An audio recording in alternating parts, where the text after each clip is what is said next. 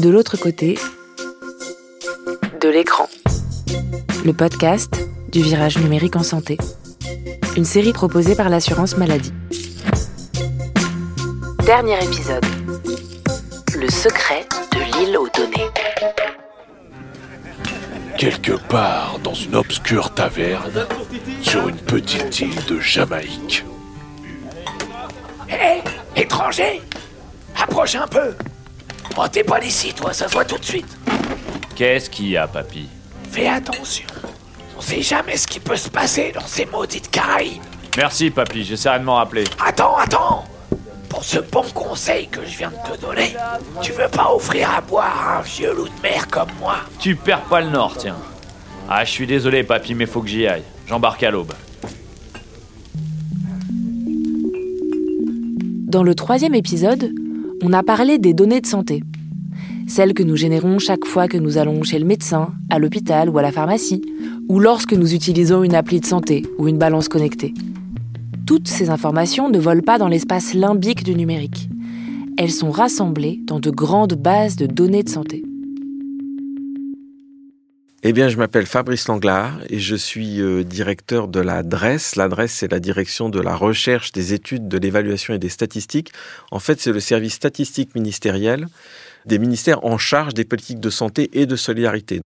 En matière de données de santé, je dirais les, les choses sont. C'est pas un paysage euh, au carré à la française, hein, c'est pas un jardin à la française, mais ça s'est constitué petit à petit. On fait feu de tout bois, on va dire. Au centre de ce paysage, il y a le Système national des données de santé, le SNDS. Géré par l'assurance maladie, il regroupe plusieurs immenses bases de données de santé nationales. Donc le cœur du système national des données de santé, historiquement, c'est quand même constitué par les données de gestion médico-administrative de la CNAM, de l'assurance maladie, euh, qui retrace donc les remboursements et donc du coup par cela on a une idée des dépenses de soins euh, par type de soins euh, dans l'ensemble de la population résidente en France. C'est également des données qui sont recueillies par un opérateur qui s'appelle l'ATIH, qui retrace en fait l'activité des hôpitaux. Qui rentre à l'hôpital, pour dans quel service et pour combien de temps. et donc rien qu'avec ça, qui est vraiment le cœur, on peut déjà dire beaucoup de choses. Il y a également les causes de décès. Parce qu'aujourd'hui, en France, quand vous mourrez, euh, ben, il y a un médecin légiste qui va euh, euh, déclarer la cause médicale. Et donc, ces causes médicales, en fait, remontent, sont centralisées et elles sont codées. Et donc, on a, en fait, du coup, une description en détail de l'ensemble des causes de décès en France. Donc, cette base de données également, elle fait partie du système national de données de santé historiquement. Ça, c'est le cœur. Et en fait, euh, l'intention du législateur depuis quelques années, c'est de faire grossir en fait ce qu'on appelle le système national des données de santé. Hé, Captain, écoute, faisons un deal. Je t'écoute. Si tu me baisses cette fiole de gingembre, je te donne ce que j'ai de plus précieux. De plus précieux, tu dis? La fiole d'abord, moussaillon. Allez, tiens, papy. Et essaie d'en garder un peu pour demain. Et d'y voir. Il te reste pas un peu de place sur ton rafio par hasard demain? Soulignons tout de suite un point essentiel. Dans ces bases, les données sont pseudonymisées. Personne ne peut retracer votre historique de santé ou vos passages à l'hôpital, comme l'explique Damien Verger. Je suis Damien Verger, le directeur de la stratégie des études et des statistiques à l'assurance maladie. On parle ici effectivement de données individuelles, mais j'insiste, elles sont pseudonymisées. C'est-à-dire qu'on ne peut pas savoir de quel Français il s'agit. Euh, personne ne peut euh, retrouver euh, le parcours de soins de Damien Verger ou de vous-même dans le SNDS. toutes nos informations directement identifiantes, notamment mon numéro de sécurité sociale, est cryptée. Et c'est impossible, en partant de mon numéro crypté, de revenir au numéro original. Ça, c'est vraiment un point fondamental. Et la CNIL est extrêmement vigilante sur ce point et a validé, de, après une analyse très pointilleuse avec nous, tout notre protocole de euh, cryptage et de pseudonymisation, c'est le terme technique, euh, des données identifiantes euh, dans, dans les bases du SNDS. Le système national des données de santé a vocation à s'étendre. Par exemple, il inclura bientôt les données provenant des maisons départementales du handicap ou bien les données des tests Covid. Les progrès en matière d'informatique et de numérisation déjà permettent de perfectionner beaucoup le système euh, statistique de l'assurance maladie parce qu'il décuple les capacités et la rapidité avec laquelle on remonte les données de santé dans le système. Ensuite, vous avez tout le développement du numérique en santé autour de l'assurance maladie, euh, des objets connectés, euh, des informations collectées par les établissements de santé, par exemple, à l'occasion de son séjour, et qui ne sont pas utiles à l'assurance maladie euh, dans sa mission de prise en charge des soins. Tout, un tas de données générées et recueillies par d'autres acteurs que l'assurance maladie et donc qui sont potentiellement des gisements qui pourraient être exploités pour des usages qui feraient progresser la connaissance et la recherche en matière de santé. Nom d'un perroquet borgne. Les gars, c'est incroyable. Si la légende dit vrai, j'ai entre les mains la carte indiquant le trésor le plus fabuleux qui soit sur cette partie du globe. Et dire que je l'ai laissé pour une fiole. Bon, en même temps, j'ai jamais su la lire. Ah, remarque, je sais pas lire. Mais avant de se retrouver plus riche que le roi d'Espagne, les gars, il faut absolument qu'on arrive à traduire cette carte. Mais comment tu comptes t'y prendre, Jack? Cap sur l'archipel de l'adresse. Je connais là-bas un vieux pirate qui saura sûrement nous renseigner. Alors pourquoi faire grandir ces bases de données? Pourquoi chercher à les rassembler et à les organiser? Eh bien parce que les données, si elles sont bien collectées, agrégées et exploitées, peuvent avoir de nombreux usages en santé publique. En ce qui concerne euh, l'assurance maladie, la première chose à laquelle on peut penser, c'est la prévention. Euh, on peut suivre, par exemple, les taux de dépistage pour certains cancers, par exemple, les taux de vaccination euh, pour la grippe.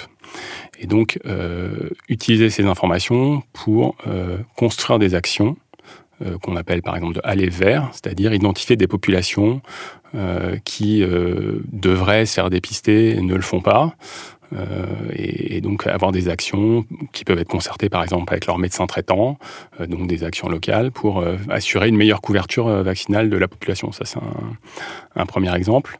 on peut faire de la pharmacovigilance c'est-à-dire faire des études à partir des données du SNDS pour repérer des effets euh, secondaires indésirables ou des euh, prescriptions non conformes aux usages euh, autorisés des médicaments par les autorités sanitaires comme la NSM ou la HAS. La NSM, l'Agence nationale de sécurité du médicament, évalue les risques sanitaires des médicaments et encadre leur mise sur le marché. La HAS, la Haute Autorité de Santé, est une autorité publique indépendante, scientifique, chargée de mesurer et d'améliorer la qualité des soins. En 2018, l'assurance maladie a lancé avec l'ANSM le projet EPIFAR, qui s'intéresse aux effets des médicaments ou des dispositifs médicaux en les observant à grande échelle. En pleine pandémie, cette approche par les données s'est révélée particulièrement utile. Dès 2021, une étude d'Epiphar très relayée a pu montrer que les vaccins Covid étaient efficaces à 90%. Une autre façon de produire de l'information avec les données, c'est de les croiser avec d'autres bases de données. On dit alors qu'on les apparie. C'est notamment le travail qu'effectue l'adresse. L'adresse travaille avec plusieurs ministères. Elle a donc accès à des bases de données de santé variées on est capable euh, de dire, par exemple, que lorsqu'on classe euh, la population sur une échelle de niveau de vie, eh bien, les 20% des personnes les plus modestes ont, par exemple, une prévalence à âge et sexe donné en termes de diabète ou bien de maladies psychiatriques beaucoup plus importante que les 20% de la population la plus aisée. Donc ça, ça c'est évidemment très, très important. Hey, Datax, t'as de la visite? Nom d'une pipe en bois. Regardez-moi qui voilà. Jack McNam en personne.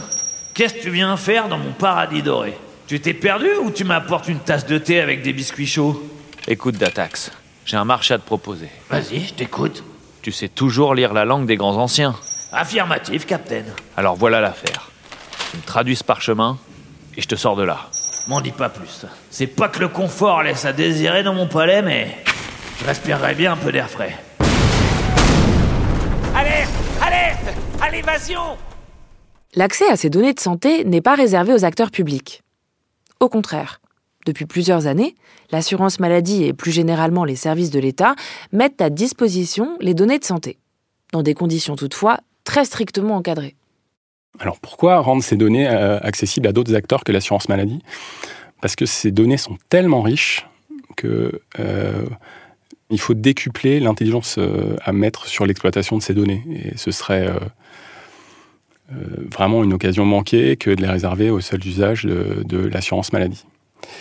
Alors, Maintenant, dans quelles conditions mettons euh, ces données à disposition? On peut pas. C'est extrêmement encadré euh, par les textes, par la loi en particulier. Euh, n'importe qui ne peut pas demander n'importe quelle donnée pour faire n'importe quoi. Classiquement, le premier gros acteur qui s'empare des données statistiques et des données de santé, c'est effectivement le monde de la recherche, en particulier le monde de la recherche médicale. Mais vous avez également des acteurs de l'innovation qui ont tout à fait intérêt à accéder à ce type de données. Les projets de recherche agréés obtiennent des accès sécurisés et limités dans le temps à des données. Mais depuis quelques années, l'assurance maladie, l'adresse ainsi que d'autres services de l'État se sont lancés dans l'open data, c'est-à-dire les données ouvertes. Concrètement, c'est la mise à disposition de jeux de données sur Internet qui sont alors accessibles à tout le monde. Alors pourquoi l'open data? Euh, pour améliorer l'intelligence collective, pour euh, diffuser la connaissance, pour contribuer au débat public. Je pense que l'assurance maladie a un rôle extrêmement important dans le domaine parce qu'elle manie des données qu'elle connaît extrêmement bien et qu'il y a un devoir d'information objective, lisible, claire, documentée, régulière, euh, et que nos outils d'open data visent à remplir ce rôle. L'open data, c'est euh, l'idée que, au-delà de produire des statistiques et de les mettre à disposition du grand public, ce qui est le cœur de métier de l'adresse historiquement, euh, avec euh, l'explosion, on va dire, du numérique et la production de données, il y a un intérêt à mettre à disposition, sous certaines précautions, en particulier de, enfin, il faut faire attention au type de données qu'on met à disposition, non seulement euh, l'usage statistique de ces données, mais les données, euh, sinon brutes, du moins à un niveau de finesse euh, beaucoup plus abouti. parce qu'il y a l'idée que cette mise à disposition de données, beaucoup plus riches et, et rafraîchies, je dirais presque pratiquement en temps réel, peut créer de la valeur et peut être utilisée à profit par d'autres acteurs euh, en particulier les entreprises, les associations ou même les particuliers. Euh, l'exemple typique, là encore, si on reprend euh, récemment, c'est quand même l'histoire de Vitmados où, où un, particulier a été capable, à partir de la donnée mise en open data par l'administration française, d'aider, en appariant les données, d'aider la population à trouver le plus rapidement possible l'endroit où se faire vacciner. Et bah, typiquement, ça c'est, ça, c'est permis par une politique d'open data. Hé hey, McNam Tu le vois ce drapeau? La tête de mort qui est dessus Ça risque d'être la tienne si tu ne donnes pas cette carte. Hé, hey, Gafam le rouge Tu me prends vraiment pour un marin d'eau douce. Cette carte est à moi, et je compte bien qu'elle le reste. Dommage pour toi, Jack. En avant, les gars Et pensez à notre trésor. À l'abordage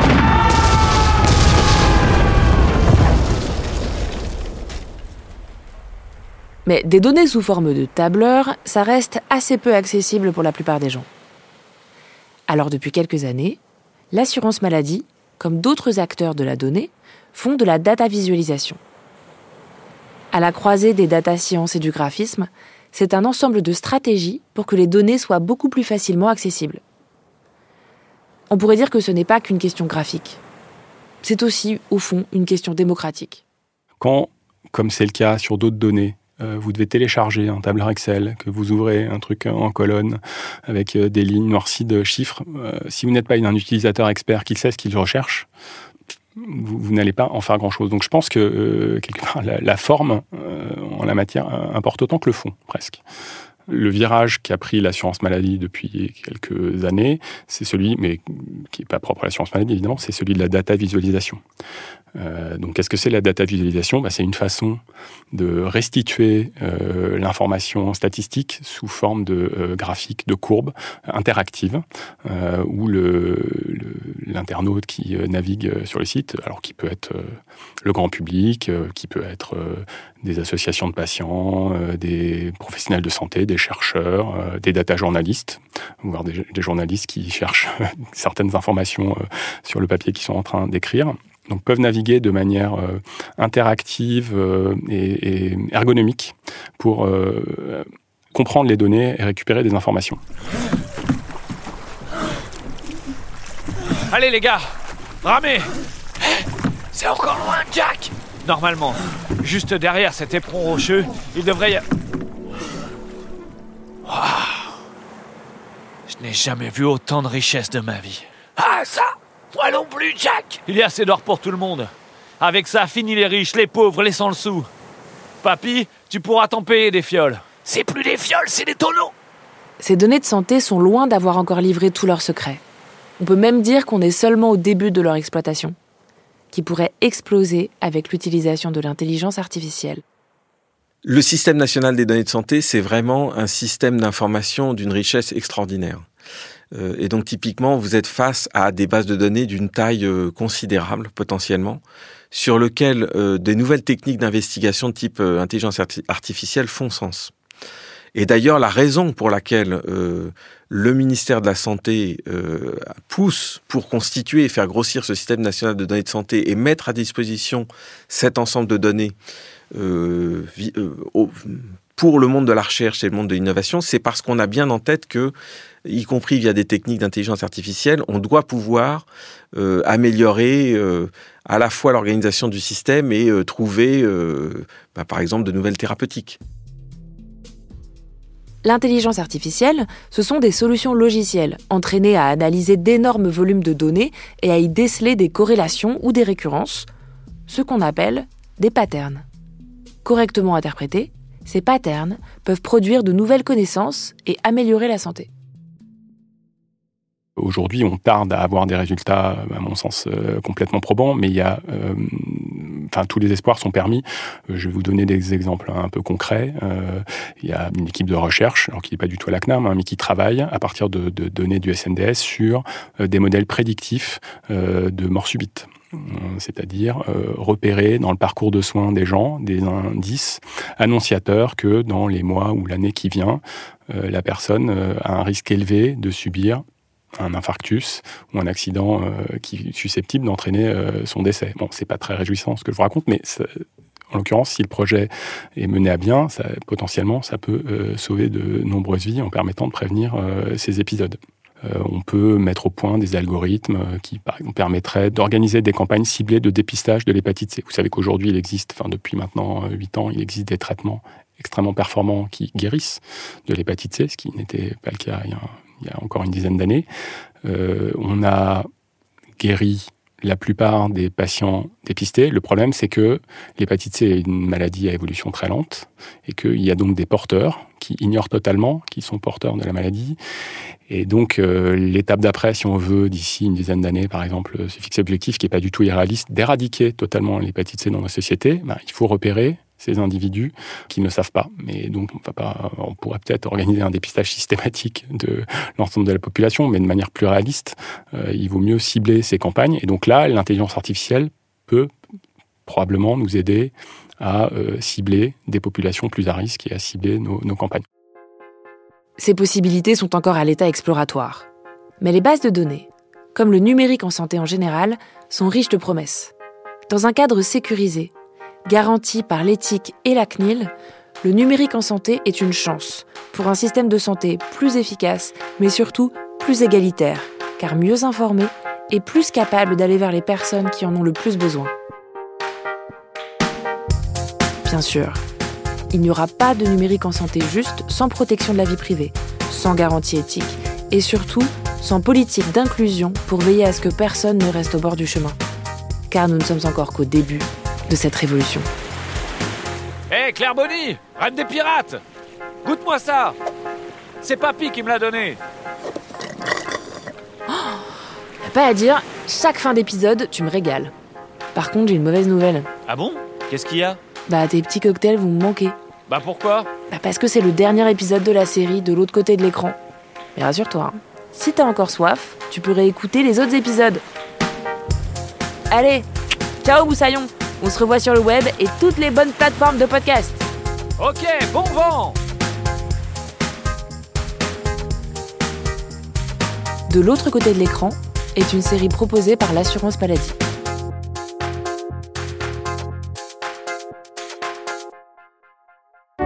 L'assurance maladie